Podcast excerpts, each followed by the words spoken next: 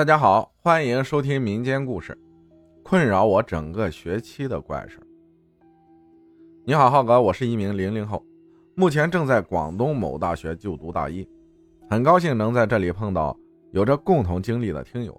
好了，废话不多说，我来讲讲我遇到的那些事儿吧。我出生在四川某一县城，从八岁起就随着爷爷奶奶前往省城读书。我很清楚记得那是小学三年级的一个寒假，我回到老家，住在学校分配给妈妈的教职工宿舍。因为是寒假，几乎所有师生都离开学校回家过年了，学校就住着我们一户人家。某天晚上，我的爸爸在加班没有回来，家里就剩下了我和妈妈。大概是晚上九点半左右的样子，恐怖的事情发生了。妈妈已经洗漱完，坐在床头看电视。我坐在靠近窗台的位置洗脚，电视上播放着我爱看的动画片《熊出没》。我好像是被什么东西引导或者是控制，我很突兀的往窗台外面看过去。我看到窗外一个飘着的穿着白衣服、披头散发，我看不见他的脸。我就是这样与他对视了五六秒的样子。当时就泪崩了，哭着喊坐在床头的妈妈：“快来看，快来看！”妈妈不信，迟疑了好久，看到我几乎崩溃的样子，她才过来。我一直盯着她看。我妈妈过来的时候，她就不见了，我看不清那个女人的脚，她身上的白衣服一直垂到下面，遮住了脚。我确信，我觉得没有眼花，她几乎是飘着的。他飘的那个位置在台阶下面，到一楼还要走上三个大台阶才能与我处的位置平齐。哪有人会有这么长的脚啊？当天晚上我哭得很厉害，很害怕，一直要求妈妈打电话给爸爸叫他回来。当天晚上就这么样过去了。我看到了脏东西，但是我并没有像其他听友那样生病发烧之类的。过了几天，事情似乎过去了，似乎有什么都没发生。我都快忘了这件事了。过了好几年，我在省城读初二，像往常一样，我回到我的书房写作业。iPad 放着我喜欢听的音乐，还是当年一样。我被什么东西引导或者是控制一样，我猛地瞥向床头，我又看到了他。我马上把头埋着，猛地往书房门外冲出去，也很奇怪。我看到的位置，他应该站在书房门口，但是我冲出去的时候，我并没有看到他。他并没有阻挡拦着我，我像发疯了一般跑到厨房。家里只有我和奶奶，爷爷应该是出去办事了。我死死地抱住我奶奶，崩溃的大喊：“有鬼，有鬼！”奶奶正在炒菜，她可能也没注意到我在说什么，或者是听到了，但是认为我在说胡话。我叫奶奶往厨房外面看，奶奶做着饭，以为我在捣蛋。我自己透过缝隙，一个人往厨房外面看，他来了，还是他，他这回动了，他追着我飘了过来。一人一鬼透过厨房，又像当年一样互相凝视着对方。当然，我还是像以前那样崩溃到大哭。自始至终，还是我一个人看到了他。他只让我真真切切看到了他两次，小学一次，初中一次，期间并未影响到我的正常生活。高中他从未让我见到过他，但这个期间他却对我造成的影响最深。读高中的时候，由于种种原因，我被击倒了，整个人的意志精神都已经整段垮掉，已经没有人样了。在学校里，我不能正常的进行学习，一点东西都听不进去。大脑就跟空了一样，什么也进不去。因为一直听不进去，我感到恐惧、焦虑，我不敢面对学校里的一切，我只能逃避。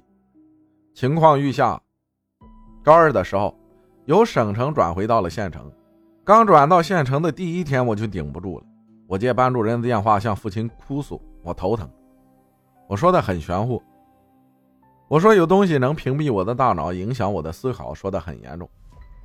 结果第二天，校方就以我精神状况不好，无法在校内生活的理由把我开除了。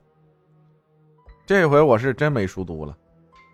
父亲开车接我回家的路上，生气不解：“你莫折腾你妈老汉了，不读就算去了。”路上我一直在哭，我说我要读，一定要读。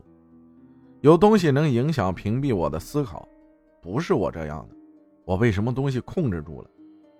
就像现在一样，我不想流泪，可是我根本控制不住自己的泪腺。父亲冷哼：“锤子，不相信，除非有鬼。我带你去看死娘子。”这个相当于是阴阳先生、神婆一类的，我们这边这么叫。我们这边有一句关于这个的一句俚语。跟着好人学好人，跟着死娘子杠假神。我当时也没想到这里来，但是我坚定的回了一声“好”。先生姓狗，我这里喊他狗婆婆。我刚进狗婆家里，我又泪飙了。狗婆就喊我不要哭，有什么好哭的？我说我不想哭啊，不是我在哭，那不是我的眼泪呀。狗婆把卷帘门拉了下来。屋里很黑，狗婆点燃了几根香烛，跪在地上打卦，阴卦阳卦什么的，我也不是很懂。然后烧了符纸，倒在碗里，用清水搅和，让我喝了，他才开口。我晓得不是你在哭，是他趴在你背上使劲掐着你，让你哭。那不是你的眼泪，那是他的眼泪。他在你膝盖背上套了枷锁。我当时听到这个，我并不害怕。反而有一种如释重负的感觉。狗婆证明了我说的话，我不是装怪，不读书，有一种被理解的感觉。喝了那个水之后，我大脑就没有那种被屏蔽，身上也很明显的轻了，膝盖明显轻快了许多，不那么笨重劳累了。膝盖痛开始，我以为是上高一开始，我晚上就在健身，我以为是训练造成的损伤，也就没在意。每天我都来弥补我白天上课挥霍过去的时间，让我良心过得去。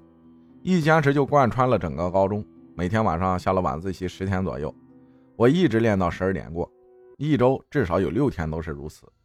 这让我因为虚度光阴，良心得到了慰藉。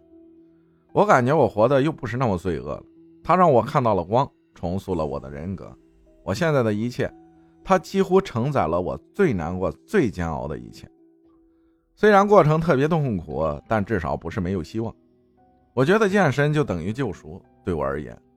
如果当时我没有健身的话，我很清楚的知道我无法熬过高中那三年。以我当时的性子或者是那种思维认知，我会选择结束自己的生命。当然，我也做了，还好没酿成大祸。说来也怪，天天暴汗都是汗水，却像水一样的，身上都有那种白色的盐颗粒。过了几天，狗婆又和另外一个先生，男的，来到我家做了一场法事。我偷听到狗婆对我妈说：“父母怎么当的？小娃娃被那东西缠了那么多年，你们也是心大哟。他三魂去二，六魄去三，再晚点来处理，我就处理不了了。”狗婆和另一个先生问了我有些东西，说我人鬼神都得罪过。我一回想，还真是。具体是什么，我这里就不说了。赔礼道歉后，另一个先生用什么章在我膝盖、脚背、手上盖了几个章，叫我几天内不要洗。又问我在哪里读书，托关系在县城里的私校去读了。烧纸跟那里的城隍阴司，相当于是庇佑我不再遇到脏东西吧。后面确实也顺利了，不过读书还是个锤子。最后磕磕绊绊来广东上了个民办二本。后来也我也是回来思考狗婆的话，也是后知后觉。高中缠在我身上的有两个鬼，一个是我们老家学校那个白衣服的，听狗婆讲，他也是一个造孽人。造孽归造孽，我被他缠上了，我总归还是有怨念。被大货车给碾死的。学校以前旧址那里是个医院，我相信他不会无缘无故缠上我，是我主动招惹他的。这里我也不细说，我是怎么惹上他的。反正凡事有因必有果。第二个是我在省城读高中，学校以前那里有个人在台阶上摔死了，也是横死的。他缠上我，估计就是趁虚而入了。